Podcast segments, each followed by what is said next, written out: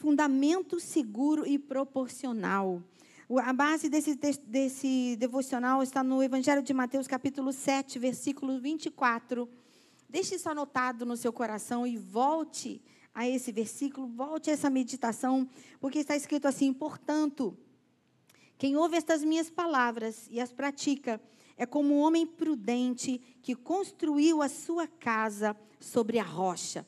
Me permita ler uma pequena parte desse devocional, porque em seguida eu quero é, orar com você, porque certamente você vai precisar rever os, os fundamentos dos seus planos e a proporção para cada projeto que o Senhor tem dado ao seu coração.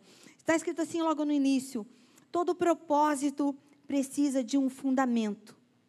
Infelizmente é comum ver a nossa geração levantando paredes sem o devido fundamento, cujo resultado é o desmoronamento de sonhos, projetos, ministérios, famílias. Quando uma estrutura cai, ela gera feridas. Por isso mesmo, quando há alicerce, o projeto precisa ser proporcional. E ela menciona aqui: há alguns anos decidimos acrescentar um andar à nossa casa. Ficamos surpresos quando o engenheiro nos informou que o fundamento não comportaria tal ampliação. Preste atenção nisso. A base fora calculada apenas para a casa original. Construir sobre aquele fundamento seria o mesmo que condenar a construção inteira. Você está construindo sonhos, projetos. Os projetos que você tem até aqui, você, está, tem, você tem a intenção de ampliá-los? E o fundamento como vai? E aí, igualmente, podemos desejar edificar famílias, igrejas e ministérios além da capacidade de resistência. Você está ali cerçado como? Como você tem se sentido dentro desse projeto? Você está seguro do fundamento? Porque, irmãos, não há pecado algum em sonharmos, não há pecado algum em fazermos projetos, porque é, é importante isso para a nossa vida, para alavancar o nosso dia a dia. E projetos, propósitos, são desígnios, são alvos, são planos, são sonhos que a gente começa a edificar. Mas eu já vivi a experiência de edificar, de começar a edificação de sonhos legítimos, mas que ruíram. Porque o fundamento não era na mesma proporção do sonho. Porque a nossa humanidade pode começar a incidir sobre um propósito inicialmente fundamentado em Deus e na palavra. Não há, não há como eu, eu volto a dizer, que não há pecado em pensarmos grande, em sonharmos maior do que somos. O nosso Deus é um Deus de coisas grandes. Você crê nisso? Diga amém. Esse é o nosso Deus grandioso. A Bíblia diz, e eu creio como está escrito, que o nosso Deus conhece as estrelas todas pelo nome. Isso é grandioso demais. Então, sonhe, sim, é importante que a gente sonhe, mas é importante trazer para os sonhos, antes de edificar as paredes, o fundamento proporcional. Pastora, mas eu tenho comunhão com Deus o suficiente. Ore mais, busque mais, clame mais. E antes de edificar qualquer parede que seja, pergunte ao Senhor: está bom? É assim que eu preciso caminhar? E o Senhor vai te responder, porque nós temos o único Deus que ouve e responde. Diga glória a Deus se você crê nisso. Nosso Deus jamais vai ficar em silêncio e deixar você seguir construindo sem que o fundamento seja firme, a não ser que você não busque. Porque houve quem construísse sobre areia. Eu já edifiquei sonhos sobre areia. E de fato, sim, ruíram e deixaram dores na minha vida e na vida dos que estavam à minha volta, dos que me amavam e me amam ainda. Choraram comigo porque o fundamento não era perfeito. Aliás, o fundamento para alguns sonhos que eu edifiquei nem estavam lá. O fundamento perfeito, eu preciso te lembrar que eu estou falando da rocha verdadeira. Ele é a rocha, só Ele é rocha, e não há outra rocha sobre a qual possamos edificar.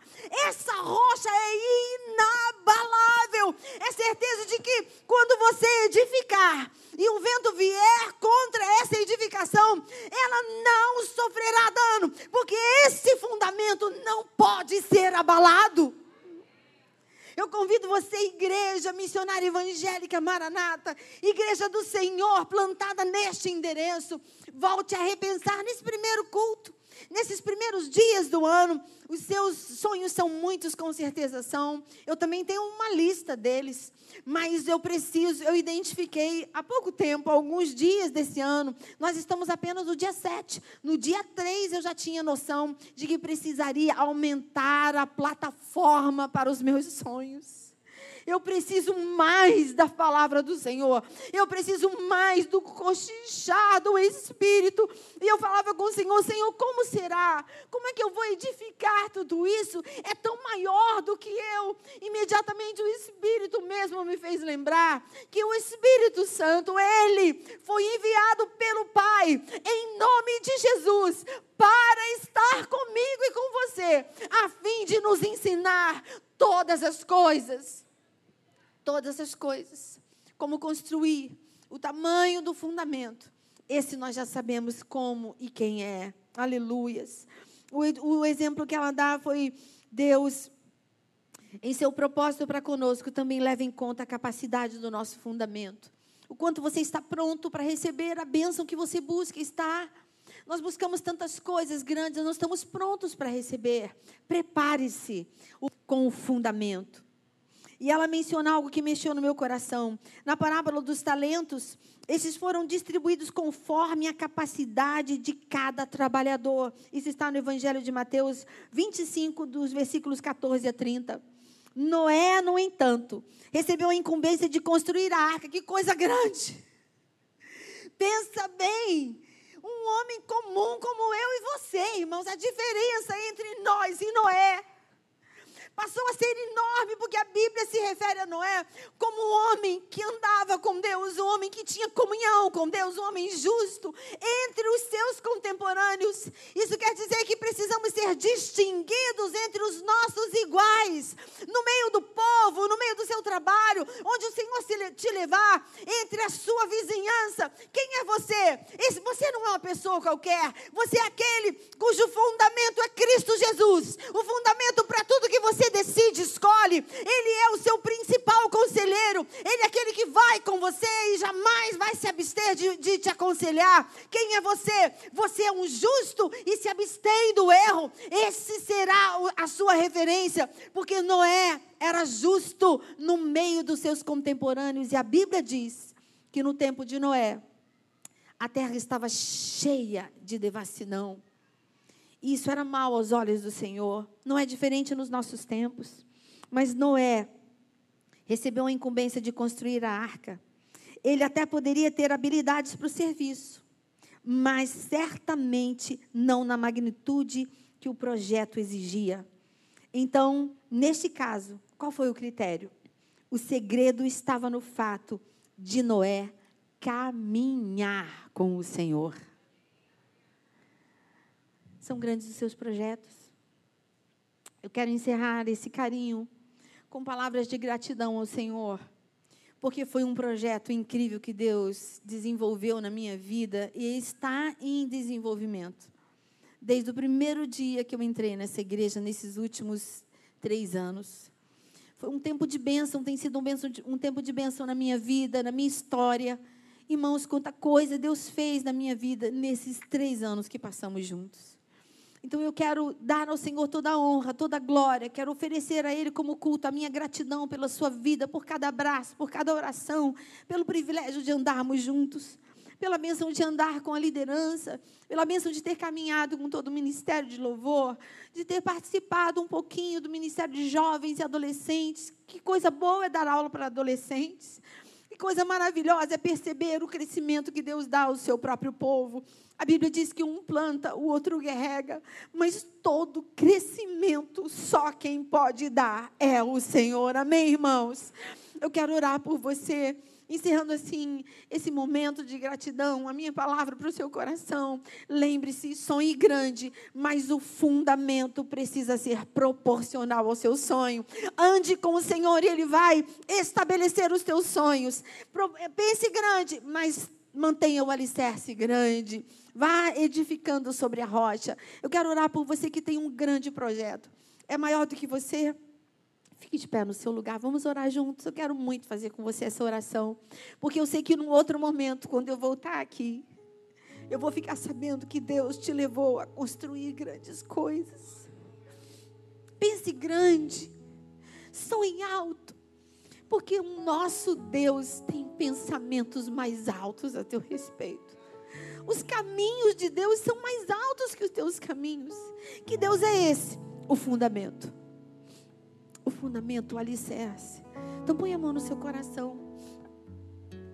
Senhor, com a mesma bênção que o Senhor tem me abençoado até aqui.